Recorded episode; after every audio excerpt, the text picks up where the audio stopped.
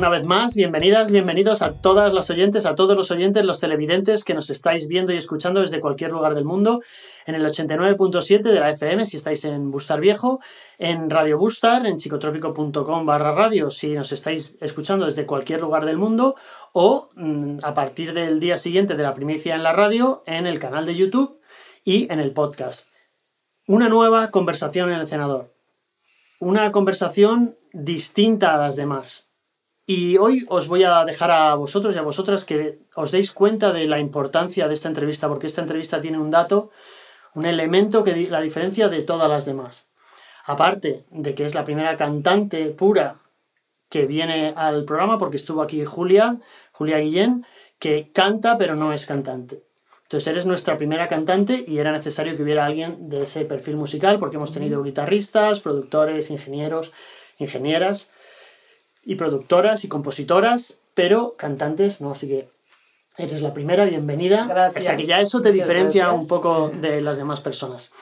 Eh, Aymara Ibáñez es cantante y tiene otra faceta de la que enseguida os voy a hablar, porque eh, eh, me ha resultado curioso, y yo no sé si ha sido una torpeza mía o, o es así, hay muy poco, muy poca documentación, muy poco que rascar en redes y en, y en, la documentación que, que, he buscado sobre Aymara Ibáñez. Muy poco, poquísimo. Sí. Sin embargo, hay bastante más sobre tu alter ego, tu otra faceta, que es Lady Piña, que, es, que es DJ. Sí, sí, sí. DJ eh, única. Eh, lo que dicen todos los, los expertos y lo que dice la gente que te ha escuchado, que te ha contratado, es que pinchas distinto. Sí, sí. Que no es el techno y que no es la música que uno se imagina cuando piensa en un DJ. No, para nada. ¿Cómo, cómo te describirías tú como DJ? Pues bueno, eh, está de moda la palabra esta de ecléctica, ¿no? Y, pero al final es un poco eso, ¿no? Eh, no, nunca he pinchado un estilo concreto. Yo aprendí a pinchar con la música electrónica y la electrónica siempre está presente en todo lo que hago, pero siempre va mezclada con otro tipo de cosas. Entonces utilizo muchísimos sonidos orgánicos y para mí, pues la música del mundo, ¿no? O sea, desde música con raíz brasileña, africana, eh, latina, tropical. Entonces al final es todo un mega mix de, de música que no te esperas escuchar en una sola sesión y voy haciendo un poco ese viaje musical de cosas que me gustan, ¿no? Con raíz electrónica, o sea, como una base ahí electrónica, pero con las raíces son como de muchas partes del mundo. Fue un poco, o sea, al contactar un poco con raíces, eh, bueno, pues por viajes que estuve haciendo pues por Colombia, cuando viví en, en Nueva York también, el tema de, por ejemplo, de la salsa, de la cumbia, o sea, estaba súper arraigado, yo no me lo esperaba, ¿no? Y de repente escuchar esas... Eh, esas cosas así como clásicas, mezcladas con electrónica, o sea, con una base ahí electrónica y de repente decir, ostras, esto te pone a bailar, vamos, pero a todo el mundo, ¿no? Y fue ahí que fui cogiendo un poco esa, esos estilos, ¿no? Eh, viene antes, te pones antes el nombre Lady Piña y luego decides hacer el estilo de música, o es el estilo de música más tropical, más, más caliente, más cercano a las raíces más latinas, quizá por lo que dice, no sé si me estoy equivocando. Sí lo que te lleva luego a llamarte Lady Piña. Sí, porque, bueno, o sea, la trayectoria eh, pinchando es más larga, ¿no? Yo ya pinchaba, pero era una cosa como amateur de pues en el pueblo y con cositas que a mí me gustaba poner pues ahora me gusta el funky pues pongo funky ahora me gusta esto no y iba dándole vueltas así a lo que en el momento me gustaba y cuando ya me centré un poquito más en ese estilo ahí sí que me puse el nombre que fue súper eh, casual. Eh, de hecho, no me lo puse yo, me lo puso una persona que ni siquiera me conocía. Me dijo, ¿tú quién eres? Lady Piña. Y dije, ah, pues sí, me encanta. Pues muchas gracias a esa persona que te dio la idea de Lady Piña, porque es un nombre fabuloso, súper pegadizo. Y a mí me interesa mucho tu faceta de cantante, porque eh, yo he visto y lo que te digo, mm, rebuscando y, y que probablemente equivocándome de nombre y mirando la página que no debía, eh, que hay una, una, admiración grande por eh, Amy Winehouse. Sí. Eh, tienes un grupo, ¿cómo se dice? Two at Once, nos llamamos. Two at Once. Que cantáis em, canciones de Amy Winehouse y, y, más cosas.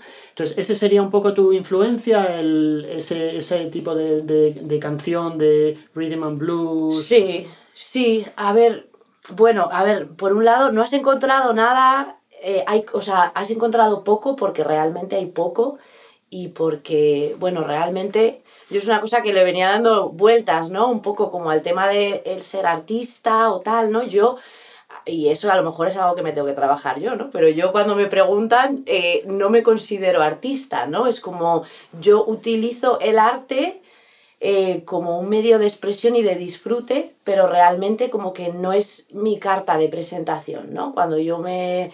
¿A qué te dedicas? Pues yo digo, pues hago esto, hago lo otro, hago no sé qué, y también canto y también pues pincho música, ¿no? O sea, es como una cosa más. Entonces, pues realmente no, no, he hecho todo ese trabajo de formar mi carta de presentación como cantante, eh, recopilar todos los vídeos, o sea, es un trabajo que está claro que tengo que hacer, pero como que no es mi prioridad, porque realmente el, el cantar, sobre todo el cantar, para mí es como una, una cosa un poco terapéutica, un poco de, de conectar con, con el alma y expresarme a través de ahí, ¿no? Entonces, no me apetece como que mi, mi, mi, pan dependa de ello, no porque no pueda, ¿no? No es como una limitación de decir, ostras, no, creo que no voy a poder, ¿no? Sino que quiero. Esa fue un poco la pregunta que me hice, ¿no? De, ¿quiero que esto sea mi vida? ¿O me apetece seguir tomándomelo así con el, ahora tienes un bolo, uy, qué bien, qué maravilla, qué gusto, voy a ponerlo todo para hacer ese bolo Mm, todo lo mejor que sé, ¿no? Pero cuando tienes uno y luego otro y luego otro y luego otro y vas ahí ya sin dormir y sin tener tiempo para reflexionar de lo que está pasando, uff, no me apetecía. Y, creo que no me apetece. Que esa es otra lección. Es curioso. No, es curioso, pero esa es otra lección que hemos aprendido todos y todas, que es que eso no te hace menos artista.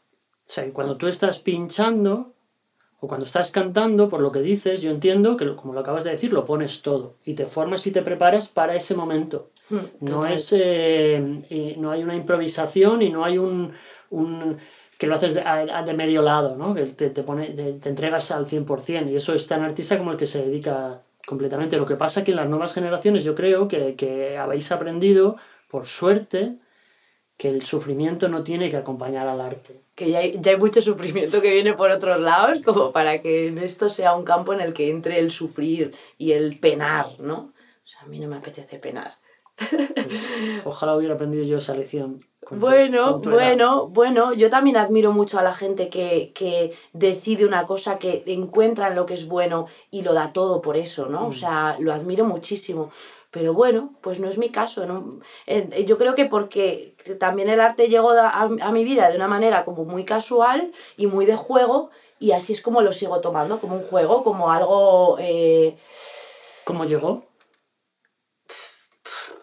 Pues bueno, pues cantando así, eh, totalmente de, ah, pero bueno, pero si tú cantas bien, ah, pero bueno, pues venga, vente un día a una jam, venga, vamos a jugar, ¿no? Y como juego y de repente la gente me decía, ostras, pero cantas bien. Y yo decía, pues yo qué sé, yo nunca he cantado, cantaba en la ducha, ¿no? Y bueno, pues nunca he tomado clases, bueno, alguna vez alguna cosita así en concreto, ¿no? Pero siempre ha sido toda una cosa como que ha salido así de, de manera natural y que de repente vi que me gustaba y que era capaz de expresarme con la voz y que era, y que era un mundo que me apetecía explorar, ¿no? Y hablando de mundo que explorar, aquí está eh, otro de los elementos que distingue la entrevista de Aymara de todas las demás. Todas las demás y todo el viaje que yo he hecho en estas entrevistas ha sido sobre cómo llegó la gente a Bustar Viejo, por qué Bustar Viejo es el, el imán para artistas, bla, bla, bla. Contigo eso lo rompemos en pedazos porque tú naces en Bustar Viejo, o sea, no naces en Bustar Viejo en la casa de familiar, sí, pero... Sí, pero básicamente, vamos... Vivían en Bustar Viejo sí. y, y, y esta es tu casa. Sí, total. Vamos, nací en, en Rascafría, pero nos vinimos aquí cuando yo tenía 6 o 7 años. Vamos, o sea, sí he nacido en la sierra, total, 100%. Tus recuerdos primeros son de, de Bustar Viejo, digamos, de alguna manera. Sí, Sí, o sea, donde yo he, he vivido toda mi infancia, mi adolescencia y mi juventud, ha sido aquí. Genial. Distinto a todas las demás entrevistas, la más parecida sería Lorea, que lo vivió en Miraflores. Pero bueno, artista de Bustar Viejo desde la más tierna infancia. Em, luego, lo que tú decías, vuelta al mundo. Te vas, entre otros sitios, a Nueva York, y ahí está la magia de lo que yo te quiero preguntar. Y luego vuelves. sí. Que esa ya, o sea, haber, haber venido, lo hemos descubierto ya porque es y todo lo que quieras, pero volver tiene como un valor doble, ¿no? Le da un valor doble a Bustar Viejo. ¿Por qué vuelves?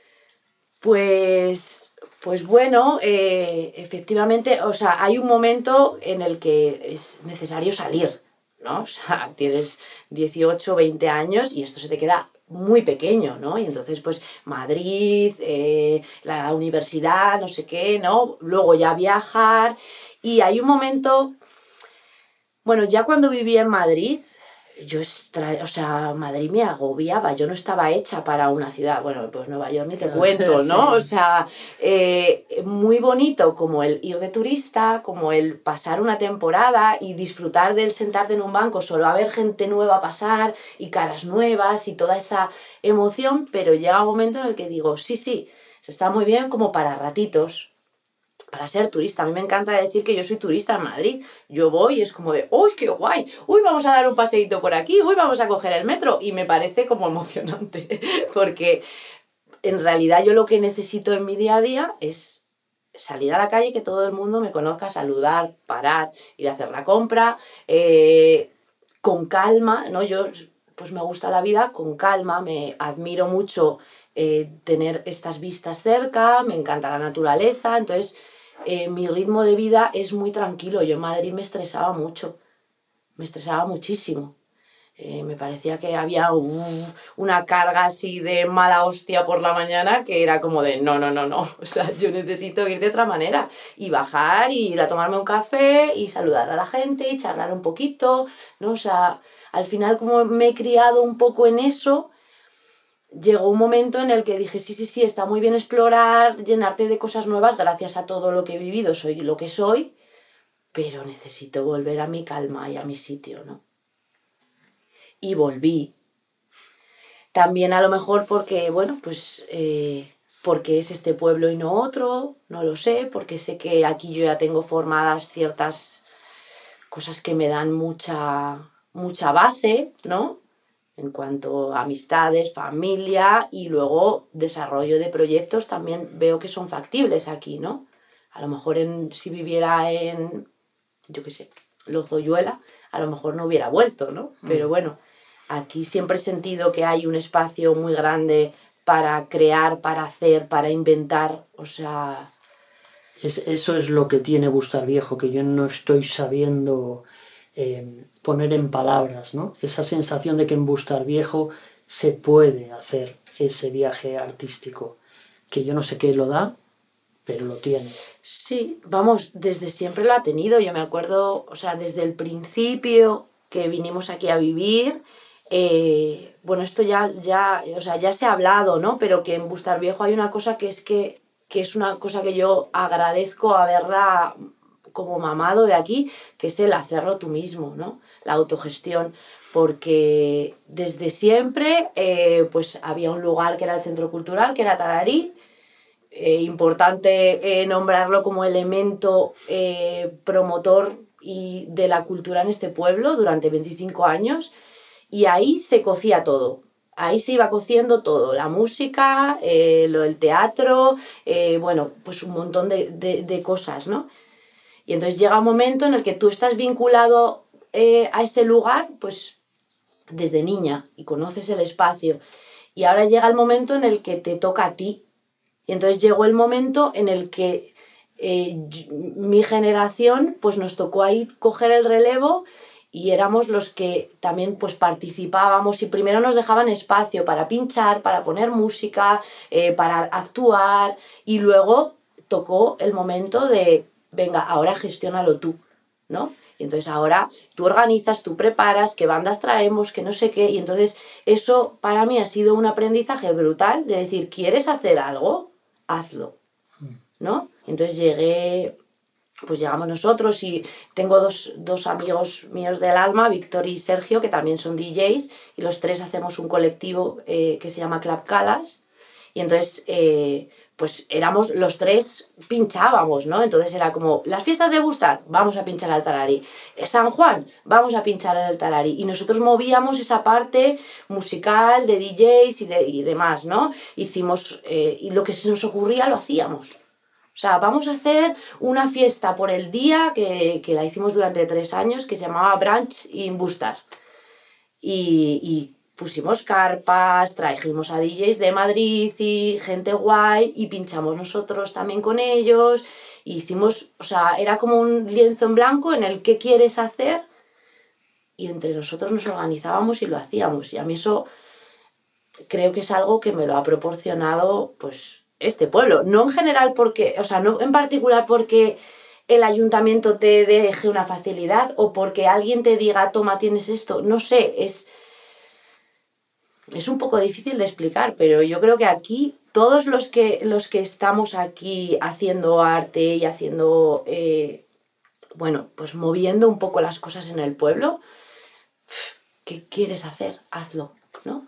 Y, y, la gente responde y la gente viene y llamas a no sé quién, oye, déjame esto, llamas a Mariano a Concha de la Nave, oye, dejarnos este equipo y colaboramos entre nosotros de tal manera que los eventos salen y las cosas salen, ¿no?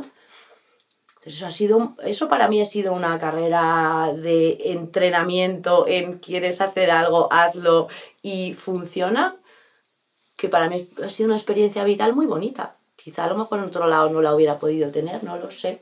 No, no parece, parece que es bastante único. A mí me ves la, la cara así, no es que no estoy fascinado porque ya me contó, nos contó un poco eh, Concha el otro día de Tararí y ya el otro día puse la cara de fascinado. Ahora la contigo pongo la cara de qué rabia habérmelo perdido y qué rabia que no continúe, ¿no? Y, y, que, no, que no hayamos sido los que hemos llegado nuevos suficientemente rápidos como para continuar esa, esa estela. Desde la nave están haciendo muchas cosas, desde luego, y a lo mejor a, través de, de, ellos y con su ayuda pues, conseguimos reanimar ese... Por supuesto, han sido los que, que, también están ahí, vamos, los que están ahora haciendo todo lo que se mueve, ¿no?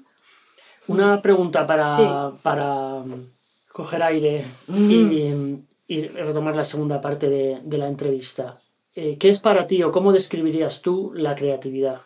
Bueno, pues, o sea, al final la creatividad, no sé, pues es la inspiración, es el... Bueno, yo creo que soy creativa en general, ¿no? O sea, y me gusta que la creatividad esté en todo. O sea, no solamente en el, en el arte se, se, ve muy bien, ¿no? Y es muy guay, pero me gusta ser creativa en, en todas las cosas que hago. Cuando voy a dar una clase, a ver, ¿qué podemos hacer hoy? Ay, pues vamos a hacer, eh, tú haces esto y no sé qué, y voy a llevarles a los niños esto para que hagan. Bueno, me encanta ponerle la gota de creatividad a todo lo que hago, o sea, hasta limpiar la casa, ¿me entiendes? Que me gusta que la creatividad, y, o sea, es una... Es algo que yo creo que está un poco innato en mí y que me da motor, o sea, me da vida. Hacer una cosa de manera creativa siempre me da vida, ¿no? O sea, hasta cuando voy a estudiar y digo, hoy voy a hacer un esquema, eh, bueno, o sea, no sé, me gusta que esté en todo, ¿no? Desde luego en el arte, pues eh, tiene un resultado muy bonito, ¿no? Sí, desde luego. Me gustaría explorar, no me gustaría eh, hablar tan poquito de tu faceta de cantante que me, que me interesa mucho. Me gustaría que me contaras eh, como no, no, he tenido la suerte de, de escucharte ni de, ni de, ver esos vídeos de esos conciertos, ¿cuál, cuál es tu, tu, estilo? ¿Cuál es tu viaje? ¿Qué, qué, qué te gusta cantar? ¿Hacia dónde querrías evolucionar como cantante? Aunque no sea toda tu carrera, pero en esa faceta mm. me interesa mucho. Bueno, pues yo empecé efectivamente con este, bueno, pues con un, poco con el rhythm and blues, con el soul, con el funky, eh, pues Amy Winehouse era mi súper referente e hicimos este tributo a ella, ¿no? Con, junto con Miguel Krause, que es un gran amigo y guitarrista también de, de Bustar. Y, y, bueno, pues estamos tocando un poco todo. Yo ahora estoy explorando un poco más la parte de cantar en español. Estamos preparando ahora pues temas que sean un, un, pues bueno, diferentes versiones, pero solo en español. Tocar un poco el, el brasileiro, ¿no? Y, y, ver un poco cómo cambia, cómo cantas, cómo se cambia la voz hablando en una lengua y hablando en otra, ¿no? Y es, está un poco por ahí la exploración que estamos haciendo ahora. Y, y bueno, pues cosas que nos gusten, ¿no? Al final hacemos, eh, hacemos un dúo muy, muy único porque pues Miguel con la guitarra me sigue eh, eh, en todo, ¿no? De repente hay un momento en el que nos fusionamos y es como si yo voy hablando y él va tocando bajo mis pies, ¿no? O sea, es una cosa muy bonita porque nos hemos compenetrado de tal manera que pues que a veces parece que soy yo la que toco la guitarra porque somos uno, ¿no? Y, y entonces pues estamos ahí como, bueno, pues en esa exploración de, de hacer cosas que nos gusten con mucho sentimiento, ¿no? Para mí el, el, en el cantar sí que hay mucho, mucho, mucho, mucho sentimiento todo el rato. Eh, ya las, las preguntas principales están contestadas. Las preguntas principales eran si, el, si afecta el espacio geográfico a la creatividad en general. Ahora lo hago la pregunta en concreto, cómo te ha afectado a ti. Y la búsqueda era intentar entender por qué Bustar Viejo es Mm. eh, el único sitio en el mundo o uno de los dos únicos sitios en el mundo, porque me han dicho que Perth en Australia tiene este, también este rollo de que la población arti de artistas es desproporcionada. Bueno, yo no lo sé, no creo que sea el único sitio. O sea, seguro que hay más. En esta Estoy, estoy muy segura. Eh, es verdad que la proporción desde que nosotros llegamos aquí había muchos artistas de todo tipo. O sea, yo creo que, yo creo que por ejemplo, Pablo, cuando nosotros llegamos aquí ya estaba. eh, bueno, había, pues yo qué sé, Joaquín, ¿no? Había gente, eh, artista de todo tipo. Eh, yo creo que eso ahora, de todas maneras, y es un tema, esto, está, va a cambiar o está cambiando, porque el, el- cuando, cuando llegaba aquí la gente en un momento dado y mucha gente que llegaba por el arte y se quedaba porque aquí se podía hacer, porque a lo mejor no tenían esa estabilidad económica como para poder pagar un piso de mm, 800 euros en Madrid o más, no sé cuánto valen los pisos en Madrid, eh, entonces venían aquí y aquí se le podían hacerlo. Ahora yo siento desde eh, pues de que llevo toda la vida viviendo aquí, veo que Bustar Viejo está viviendo un proceso de gentrificación total. O sea, total y absoluto. Igual que está pasando en barrios de Madrid o pasaba en barrios de Nueva York, eh, al venir tanta gente aquí a vivir porque es más barato o se puede desarrollar otras cosas y da ciertas posibilidades, de repente yo, yo ahora que me tengo que ir de la casa en la que estoy, el año pasado también me tuve que ir de la casa en la que estaba porque la vendían y no, o sea, no me entra en la cabeza el precio de las cosas que estoy viendo y que no hay, ¿no? Antes era como, habla con la vecina no sé quién, que te alquila el piso, sí, 250, 300 euros, ¿no? Y yo, bueno, pues así he ido viviendo todo este tiempo. Y ahora, pues es brutal, ¿no? Entonces, eh, hay, hay una cara, eh, no, tampoco le querría llamar negativa, ¿no? Pero todo ese, esa, este imán que tiene Bustar Viejo, por un lado es maravilloso y a mí siempre me ha encantado, ¿no? Que viniera tanta gente nueva con poder, o sea, cada gente que, cada persona que viene aporta algo y de repente, pum, riqueza en muchísimos sentidos, pero claro, ahora de repente ha sido como de gala, que no venga más gente ya, Yeah. porque es que, eh, eh, pues eso, ahora yo estoy mirando casas para ir a otro pueblo, ¿no? Porque ya no puedo quedarme aquí. Entonces, ah, yo tengo ahí una, unos sentimientos encontrados de luces y sombras de, de este imán que por un lado es tan potente y es tan enriquecedor y por otro lado de repente, pues no sé qué ha pasado, que claro, eh, que un pueblo así no puede crecer al ritmo que crece en un, pueblo grande o una, una ciudad, ¿no? Entonces llega un momento en el que satura. Me he quedado aterrado con la palabra mm, eh, Gentrificación. gentrificación. O sea, de repente me he sentido yo además culpable.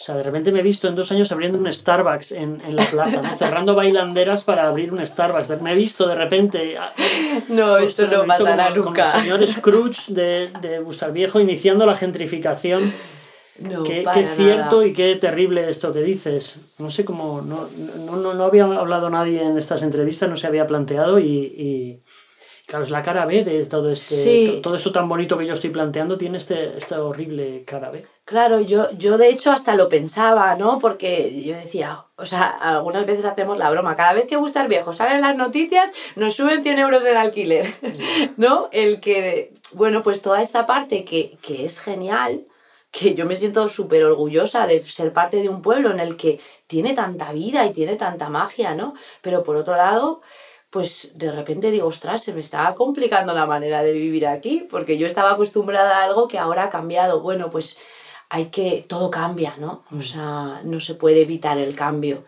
Y bueno, y supongo que pues hay maneras, hay fórmulas, ¿no? Para, para abrir las casas que están, que están vacías y, y dar oportunidad a la gente para que, para que pueda alquilarlas. Bueno, esos ya son, son temas, ¿no? Pero sí que yo veo ahora un momento un poco de, de, de inflexión en este tema de, de cuánto imán ha producido esto y hasta dónde puede eh, recibir este pueblo eh, más gente, ¿no? Por muy Bueno, artistas es que curioso, es, es, es un tema, ¿no? Yo creo que ahora me está tocando en especial pues porque me tengo que mudar de casa y no encuentro, ¿no? Mm. Pero bueno, yo creo que es algo que, que sí que la gente que llevamos más tiempo aquí, de repente hemos dicho, wow, ¿qué ha pasado? Últimamente, pues desde la pandemia, uf, ya no hay casas, ¿no? O sea, wow, vaya tema. Pues sí. Entonces, tu, tu testimonio y que estés aquí y el que hayáis estado todos los artistas y las artistas que habéis venido tiene un valor doble porque queda recogido el documento de ese momento, de esos últimos, en tu caso, 25 años, en el caso de Fede 40, en el caso de Schlosser 60, de los últimos 70, 80 años del pueblo, ¿no? En su viaje a la gentrificación. Eh, no me gustaría cerrar la entrevista yo. Yo siempre dejo que la persona invitada cierre, haga el cierre, ¿no? A mí me gustaría que en el cierre incluyeras también dónde te podemos oír cantar, ya sea en vídeo en internet o en directo. Y si tú quieres a- añadir algo en, en esta entrevista, un cierre, un pensamiento, un llamamiento, una... Lo, lo que, tú, lo que tú consideres que, que puede ser importante decir que no se ha dicho. Vale, bueno, pues escucharnos cantar os vais a enterar, es seguro, porque seguramente en la nave es nuestra casa y, y pronto haremos, estrenaremos ahí el nuevo proyecto este que estamos haciendo en español, lo estrenaremos ahí seguro. Y bueno, en YouTube hay algunos vídeos, en, en Two at Once. Eh, como DJ ahora eh, hay unos proyectos para el Café Berlín en marzo y en abril. Voy a estar por allí pinchando. Y, y bueno, y mi mensaje, sí quiero dar un mensaje. Es un mensaje eh, pues para las nuevas generaciones que, que, que han nacido, se han criado en Bustar Viejo y que también eh, eh, se están empezando a desarrollar en, en el, en el arte o en el mundo de la música, que, que a algunos les conozco porque también he, trabajado con ellos, ya son más que adolescentes. Y, y entonces yo les animo y animo a las familias de esos, de esos chavales a que crean que, que es posible aquí, ¿no? O sea, que vean un poco el ejemplo de decir, claro, por supuesto que te puedes desarrollar como artista aquí, pues estás al lado de Madrid, tienes un montón de posibilidades, pero sobre todo aprende a montártelo tú mismo y aprende a tirar de los recursos que aquí ya hay, que somos un montón de personas que llevamos mucho tiempo haciendo cosas aquí y que si tú pides, te lo damos, ¿no? Si tú necesitas esto, te damos el apoyo, el espacio, el soporte, el asesoramiento, lo que sea, ¿no? Entonces, como animar a esa gente más joven a que, a que lo haga, a que se lance al vacío, que somos una red de gente que ya lo hemos hecho o estamos en ello y que, y que podemos ayudar y colaborar, ¿no? Que yo creo que eso es algo guay que tiene este pueblo y que hay que aprovecharlo. Súper guay, Sí. desde luego. Así que ese es mi mensaje. y a todos los demás, pues gracias por escucharme y gracias a ti, a vosotros por invitarme y Gracias a ti por venir siempre y yo creo que mejor me callo porque no quiero estropear esto, este mensaje tan maravilloso que ha compartido Aymara. Así que Gracias. solamente os digo que muchas gracias. A ti, Aymara. muchas gracias. Muchísimas a gracias. vosotros. Gracias a todas y a todos los que estáis ahí. Mm, Lo que lo dicho, me callo y hasta la próxima conversación. Gracias.